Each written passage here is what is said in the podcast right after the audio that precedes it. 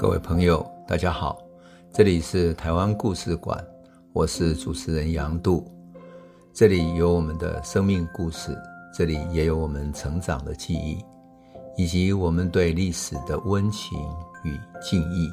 欢迎您收听。各位朋友，大家好。我们上一集讲到台湾民主国因为日本近卫兵团的攻打，然后很迅速的溃散了。那事实上，我们中间略过了一个细节。那这个细节是什么？就是日本的近卫兵团在华山之际的带领下，其实整个大批的舰队准备占领台湾的时候，是从哪里上岸？从三貂角。那事实上，当时呢，唐景崧被推举为台湾民主国的总统嘛。那他已经开始反抗，日本近卫兵团就要开始想从哪里登陆占领台湾会是最方便，然后最容易打仗的。当时他想登陆的地点有两个，一个是在淡水，一个是三貂角。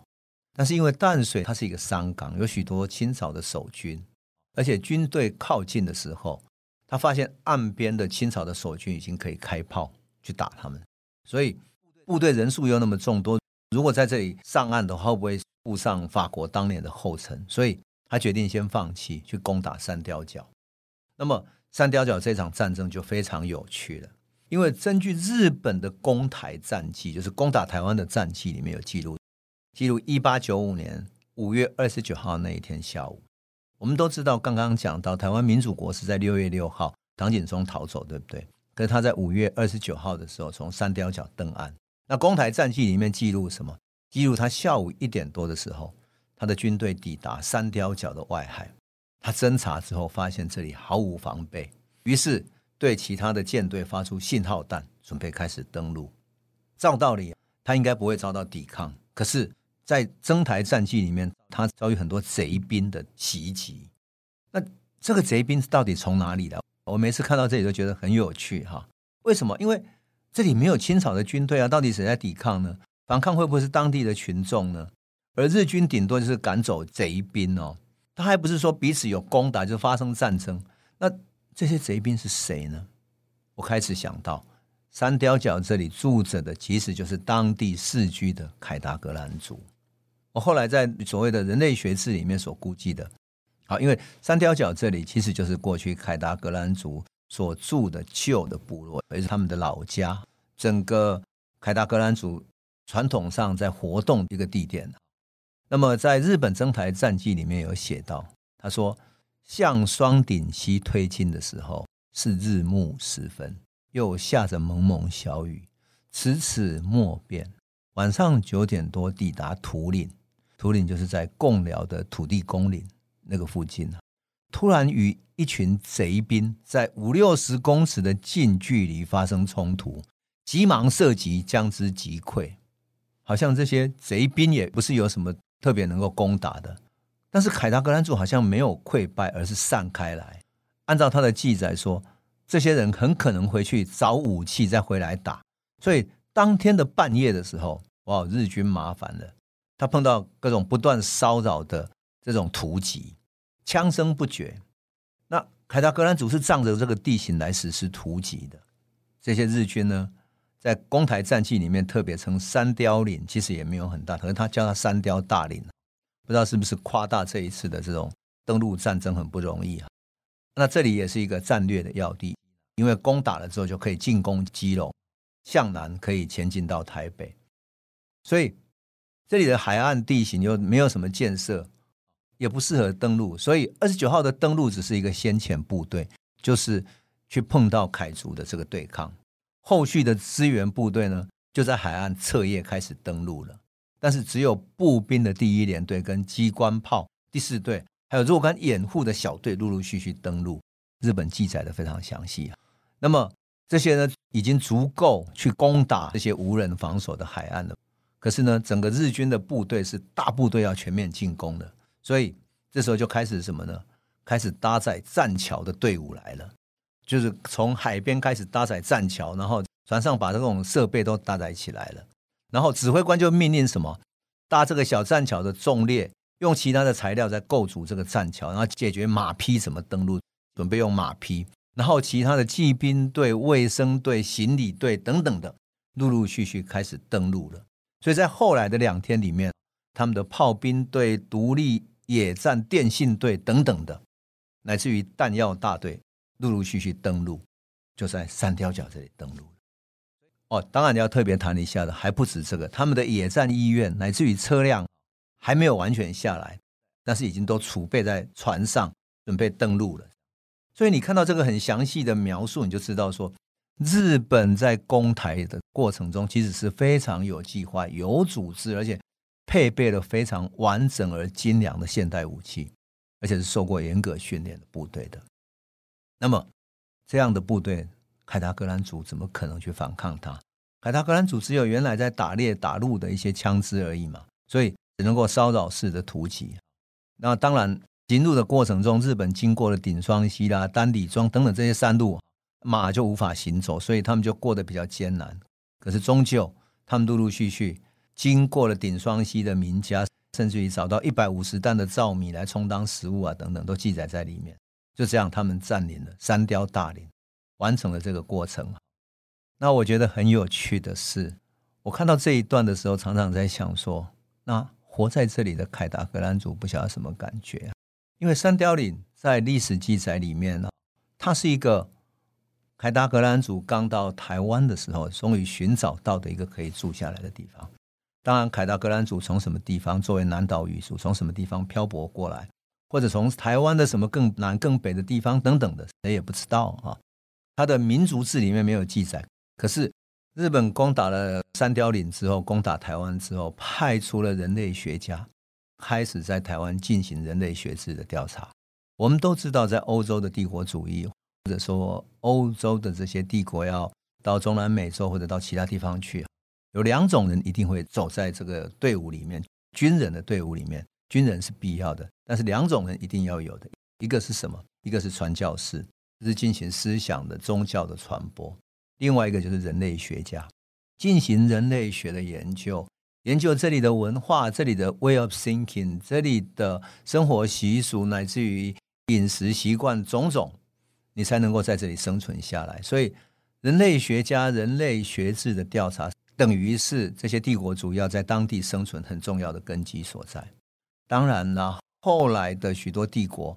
往往是先人类学家先行到达一个地方之后，然后后面才有部队等等进去。事实上，日本对台湾的统治也是。他为什么要找人类学家来台湾做这些调查呢？因为他就是要开发台湾的山地林野。当日本到台湾的时候，他开始统治的时候，发现说，台湾除了平地所住的这些汉人、这些开垦的地方之外，还有那么大的山地林野。这些森林里面住着的是台湾的原住民，这是过去清朝把它当成班人或者是一个原住民族居住的地区，是隔离起来，不太进去里面开垦。除了说客家人或者是一些汉人进去开垦之外，其实清朝的势力不太管辖得到的。所以，你如果要开发台湾的山地，特别是森林地区，有那么丰沛的资源，你势必是要懂得原住民族，特别是住在森林里面原住民族的语言跟文化。你才知道它的资源藏在哪里，那些树的资源、森林里面的矿场资源等等的，所以人类学家就进来了。那么人类学家里面有一个伊能嘉矩啊，伊能嘉矩是很重要的一个人类学家。那么在中研院也好，或者说研究台湾的人类学史来讲，他是一个非常重要的人。他来研究台湾的原住民族、平埔族等等的，那么他就记载过凯达格兰族。那我想。趁着讲日本进攻台湾，在三貂岭遇见凯达格兰族的时候，我们来讲一讲凯达格兰族好了。说真的，好，我们现在、哦，只会知道凯达格兰大道，但是我们对凯达格兰族的知道都是非常少的。所以我常常在想说，一八九五年五月底的这一天，凯达格兰人带着男人、带着夫人、孩子，看到大批的日本军队，然后从这里穿越而过。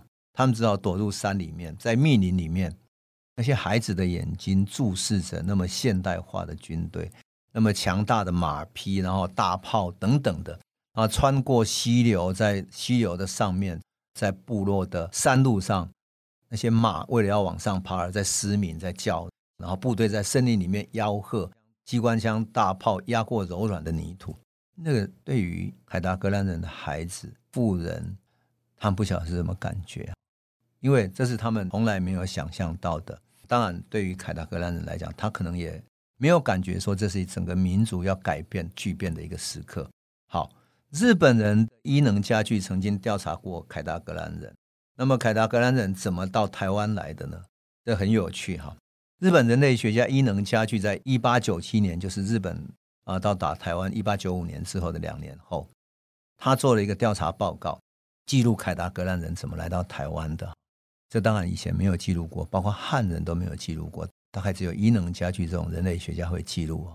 他故事是说，海达格兰族的祖先原来居住在一个叫 Sensei 的一个地方啊，这是一个用英文拼音叫 Sensei。有人说翻译成山西，但是其实不是山西。也有人说是一个什么样的一个岛屿的地方。总之呢，在这个称为咸塞的这个地方，有一天呢，出现了一个妖怪啊。然后这个妖怪叫山魈，翻译成三肖，肖就是呃魑魅魍魉那种肖，一个鬼在一个生肖的肖，叫三肖。那这个三肖呢，是一个鬼，一个妖怪，他会趁人睡觉的时候。剥去人们盖在身上的东西，衣服或者棉被，然后让人们冷得惊醒过来。一惊醒，他就销声匿迹了。结果，海达族人的祖先哈，在部落里面就非常担心，因为大家晚上睡不着，所以日夜警戒，不敢入睡。可是呢，他还是无法阻挡这个很爱恶作剧的妖怪，他随时可以出没。所以整个民族啊，很像那个。呃，一个拉丁美洲作家叫马奎斯说，在《百年孤寂》里面所描述的整个村子里面什么，因为睡觉不断被打扰，所以陷入长期的失眠。那长期的失眠会怎么样呢？会使人不知道日跟夜。我们是因为有长的夜间的休息，所以我们开始把日夜把时间隔断开来。结果没有隔断之后，我们好像所有的记忆不断联系，好像什么呢？不断延续的记忆里面，好像一个记忆体。最后没有按一个 saves 那个键，所以呢，人的记忆就慢慢会消失。昨天跟今天，今天跟明天，没有睡眠区隔，就很难分辨。结果整个部落变成恍恍惚惚。好，凯达格兰人的祖先就再也无法承受了。他想，这个妖怪打也打不死，找也找不到，只好绕开逃走吧，找一个没有妖怪的地方。所以他们就合力伐木，制造一艘一艘的木船。然后整个民族啊。带着失眠之后的恍惚跟疲惫，出海航行。他们也不晓得航行了多久，只是毫无目的的就这样在海上漂流。之后好多天之后，才看到一个陆地。他们大喜过望，啊，登陆一看，是一片茫茫的旷野。在丛林之中呢，居然有梅花鹿，还有羊啊，还有野生的牛在那里奔跑。他们觉得太好了，这里可以生存的地方了。于是上岸建立部落。凯达格兰族的传说里面，这个就是台湾北部的安番港，就是现在台湾深澳的这个地方。现在深澳是一个渔港，可是过去是凯达格兰人所居住的地方。那么他居住在这里，这里其实没有君主，也没有皇帝，也没有赋税徭役，所以他们就靠着自己力量来生存。就这样子呢，他们彼此之间是平等的，每一个人就看他家里的子女多或者少，劳动力强或者弱。强的人就能够变成领导者，那他们的习惯是看重勇敢的。按照汉族有一个张谢所记载过的，他说他们都喜欢赤着脚走路，脚底的皮呢好几公分厚，所以他走在荆棘的刺上，可以奔跑、追逐、狩猎都不会痛，甚至于跑一整天都不会累。男人呢习惯把发髻绑在脑后，赤身裸体过着天体营的生活。他说女人呢会比较含蓄。会用草裙遮一遮她的下半身，那只有碰到老人的时候，为了表示尊重，他就会手扶着胸，然后背过他的身体，让开路。可是碰到汉人来的时候，为了表示他过得很体面，就要稍微表现一下了。他怎么表现呢？那个时候，凯达格兰人已经开始和一些到台湾来的汉人来进行交易，所以跟汉人的交易里面换来了一些棉布的衣服。那棉布的衣服就变成一种财富啊！他就把这个棉布穿在身上。可是你只穿一件，谁知道你多富有呢？所以呢，他们就是要像后现代的拼贴艺术一样哈，把最长的衣服穿在最里面，第二长的再披在第二层，一层一层的，然后最短的衣服穿在最外面，这是不是很像后现代要一层一层穿衣服？跳街舞的小孩都这样穿吗？好像不是哦。这个后现代的穿法，一个人可以穿好几件哈。对凯达格兰族来讲，这叫体面。然后客人走了，他衣服就一件一件再脱下来挂回去，因为这是很珍贵的，所以他要继续过着天体的生活。还有呢，为了美观，好，海达格兰族是很现代的哦。为什么？因为他们的男人要穿耳洞，为了美观，男人要穿耳洞。但是女人在十五岁的时候呢，要弄断她嘴唇旁边，就是嘴唇两边有没有啊？两边的两颗牙齿要弄断，来作为装饰。那他们还喜欢做什么呢？很现代，叫刺青纹身，以此为美。他纹的越多呢，就表示他越有钱，因为纹的是需要付出代价的，所以你纹的越多，就表示你越厉害、越有钱。因为纹身又非常花时间嘛，所以你真的是要有钱，要花得起那个代价才行。那纹完了之后，要展现美好的天体，你知道要干嘛吗？他要办一个 party。找他的朋友一起来庆贺，说：“哎，你看我纹的这么漂亮，这叫献一献，爱献。然后他的纹身的仪式才算完成，代表他有钱又有有美感又有美丽。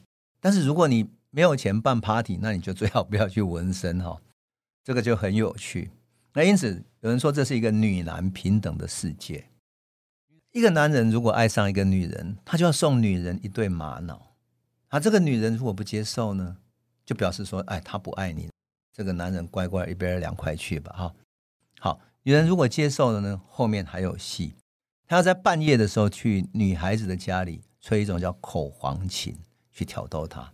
口簧琴有点像是用手一边在嘴巴吹奏，但是它可以叮叮叮这样弹起来，蛮好听的哈。用这种簧片这样弹的，是用薄铁做的，用嘴巴来吹奏这样。那女人如果觉得感动，她喜欢这个男人的话。就让这个男人进到他的家里去。你要知道，这个时候一个少女如果成长的话，她爸爸妈妈会帮她准备一个单独的房间，让她可以跟男人幽会偷情。那这样子呢，这个女的就可以把这个男人带到她的这个房间去，两个同眠共枕，欢爱一夜。缠绵一夜之后呢，这时候两个人的关系还不是正式的夫妻关系哦，他们是花会发，雾会雾哈。夜半来，天明去的，天还没亮，这个男人就要走了。主要的还不能让这个女人的爸妈看见，有点夜半来偷情的味道。